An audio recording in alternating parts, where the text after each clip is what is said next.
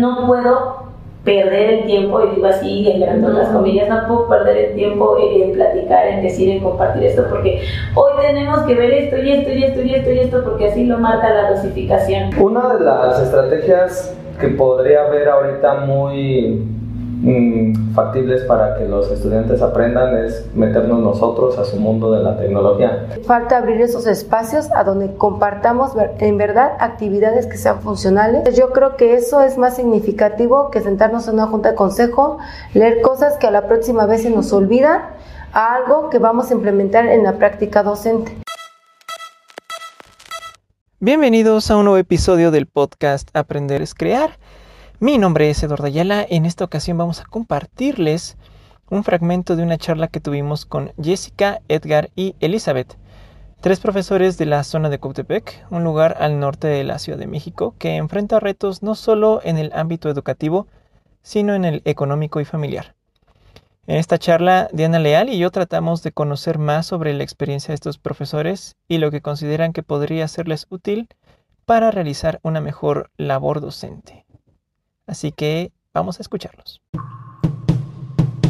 En su contexto, con sus retos, con sus eh, experiencias, ¿qué es lo que les ha funcionado? ¿Qué estrategias eh, para pues, sí, llevar a cabo este proceso de aprendizaje en, sus grupos? Eh, ¿Qué es lo que ven que hace falta y, y, qué estaría padre como implementar para resolver ciertos retos o ciertas dificultades que se han encontrado desde su perspectiva? Bueno, estamos en, en un contexto, o sea, el contexto es primordial. ¿no? Eh, necesitamos eh, aplicar cosas que de verdad eh, los niños ocupen y a veces nos encontramos con sorpresa, ¿no? A veces este, dicen, ay, bueno, no, no, no entienden las fracciones, pero ah, como son buenos para las sumas y las restas, porque pues se enfrentan a eso porque trabajan en una tiendita con sus papás o hacen cuentas y, y para los otros no es este, muy, muy ajeno, ¿no? también hay que, hay que resaltar las necesidades que se tienen. Eh, la verdad es que a veces eh, eh, el currículum es tan, es flexible, sí, sí es flexible, pero a veces la dosificación, la presión de decir tienes que terminar ciertos contenidos, tienes que terminar ciertos libros en tal tiempo y si no lo haces, pues las mamás se te van a venir encima, van a decir que no trabajan. Principalmente yo creo que muchos de los aprendizajes se consolidan y, no son tan eh, evidenciables, ¿no? O sea, para todo nos piden evidencias, para todo. Entonces, eh, muchas veces las evidencias eh, no son tan palpables, no es decir, que a ver, más ahorita no, o sea, no podemos tomar una foto y que salga la, la, la, del niño, entonces un video pues menos porque pues estás evidenciando a los niños su imagen, entonces muchos, muchos de los aprendizajes se pierden en, en, el cómo voy a este ¿Cómo voy a evidenciar esto? Pues ni modo, pues la única forma que tengo de evidenciarlo pues es un papel, ¿no? O sea, hazme el ejercicio, resuélveme esto, hazme aquello, porque pues no tengo otra forma de decir que sí estoy haciendo mi trabajo, ¿no? Pero la verdad es que cuando hacemos juegos, eh, eh, yo siempre canto, cuando cantamos, este, cuando decimos las cosas o hacemos las cosas de forma diferente y las cosas dicen, ¿y qué hiciste en la escuela? No, pues es que no hay nada en sus cuadernos, no, pues es que no hay nada en sus libros. No, la maestra no trabaja, no, sáquela, ¿no? Entonces, eh, pues sí es un punto de desventaja hacia nosotros, ¿no? Porque pues en realidad, eh, bueno, con, con, el modelo que viene, se supone que la carga administrativa va a ser menos, eh, ya empezó a ser este, un poquito menos tediosa, pero, este, pero sí, y también que, que, nos, que nos exigen, nos exigen, nos exigen, pero la verdad es que hay, muchas, este, hay muchos este, talleres, cursos que nos, que nos ofrecen, pero en realidad muchos de esos cursos son en línea. Yo sinceramente no aprendo mucho en línea, no me gusta estar enfrente de ellos, soy muy kinestésica, ¿no? tengo que hacerlo, tengo que vivirlo, tengo que compartir así como ahorita de mis compañeros, de, tus experiencias, yo aprendo, tú aprendes este, todos nos compartimos y también yo siento que esa parte se está perdiendo cada vez más o confundimos las TICs y decimos, ah, bueno, pues ya se hablan muchos talleres y muchos cursos, si no los tomas es porque no quieres, ¿no? Este, la simple tutoría, ahorita que, este, que estoy en esto, la verdad es que no, no, a mí no me satisface, no me gusta, eh, entonces pienso al respecto con mis niñas Y digo, pues a lo mejor ellos se sienten igual que yo, ¿no? O sea, trato de que no sea así, trato de, de implementar lo que más puedo, pero también tengo que admitir que a veces estoy bajo esta presión de decir, no, a ver, no puedo perder el tiempo, y digo así, en las comillas, no puedo perder el tiempo en, platicar, en decir, en compartir esto, porque hoy tenemos que ver esto y esto y esto y esto y esto, porque así lo marca la dosificación. Entonces, pues sí es como que una debilidad muy grande.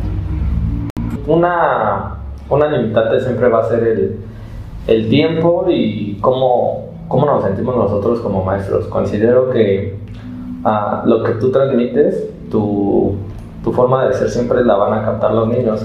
Entonces, creo que el principal reto es llegar entusiasmado al salón para que los niños tengan ese entusiasmo. Una de las estrategias que podría haber ahorita muy mm, factibles para que los estudiantes aprendan es meternos nosotros a su mundo de la tecnología. Ahorita lo que yo he estado implementando desde mi perspectiva, desde mi docencia, porque evidentemente a veces me puedo salir del currículum, sin embargo creo que yo sí soy un maestro que no me importa mucho si me salgo o no. Trato de tener una doble máscara social, una en donde soy el maestro que cumple y la otra en donde el maestro que, que enseña con su pasión. Entonces, este, yo he tratado de implementar una plataforma en línea con libros y está muy solicitada por mis niños. Tiene, el, reto fue leer 17 eh, libros en un año. Llevamos, hoy presentamos nuestro cuarto libro. Son cada 15 días.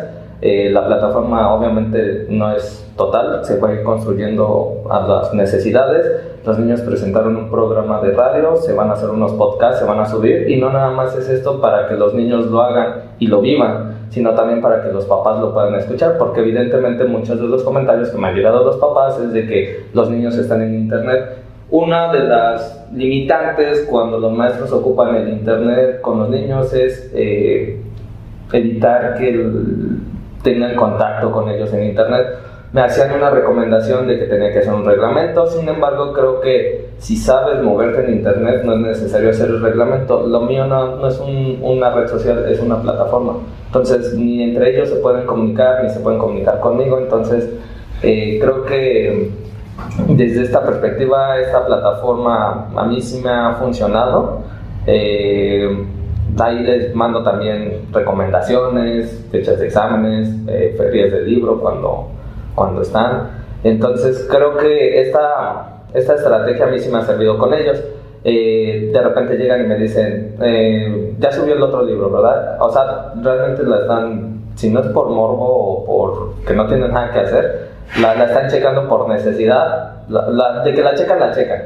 ¿Sale? Entonces, este, pues sí, creo que la principal estrategia que necesitamos ahorita como docentes es involucrarnos en algo de la tecnología, te digo, podcasts, este, audios, videos, todo eso, pero siempre con un fundamento, o sea, no nada más dejarlo por, ah, el video habla de matemáticas y se lo pongo y son de esos maestros que te dan la cátedra que te duermes a los cinco minutos, ¿no? Entonces necesita que haya un fundamento, si el video no está tan palpable, tan ágil, pues a lo mejor irlo frenando, ir explicando, eh, solicitar también este, trabajos que, que tengan que ver con, con estos, eh, estas plataformas, que no nada más se quede con que ah, ya entraron a la plataforma, ya les dieron el libro y bye. No. O sea, siempre eh, podemos hacer todo, pero con fundamento. Y yo creo que más que nada aquí depende de la estructura y de la organización que tiene cada escuela. Cada escuela tiene su propia organización y si organizamos nuestras actividades o aquí como le llaman el programa de mejora continua, que no la estructuramos bien, pues vamos a seguir con la monotonía de todos los días, ¿no? En diversas escuelas que he estado, en una que es la más significativa para mí, en las juntas de consejo, en lugar de tener, que leer toda una guía o toda una estructura que nos mandan de tanta carga de trabajo, lo que hacíamos eran cápsulas con material didáctico, creada por uno o con material que había en la escuela. Entonces esas actividades para mí han sido más funcionales.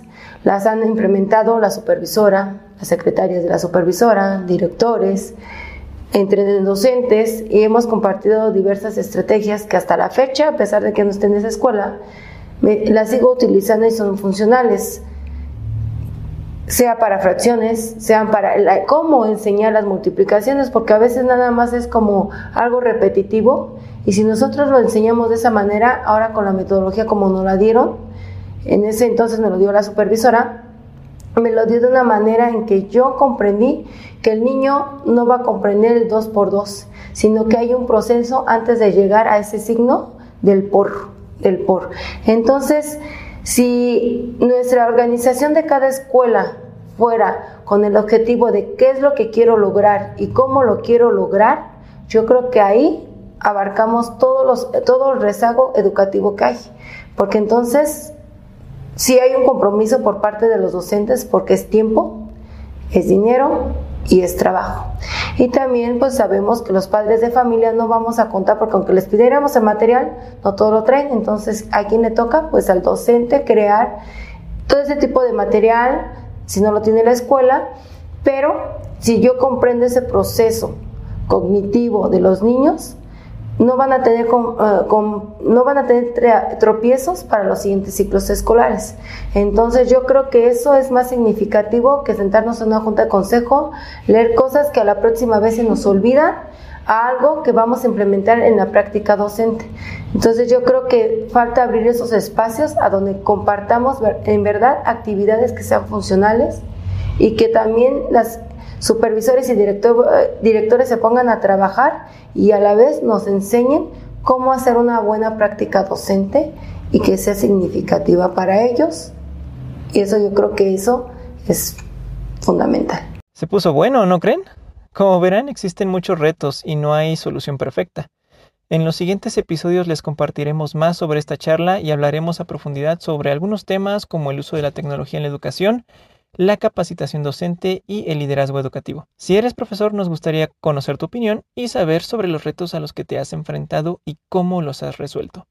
Nos vemos en la próxima y recuerden que aprender es crear.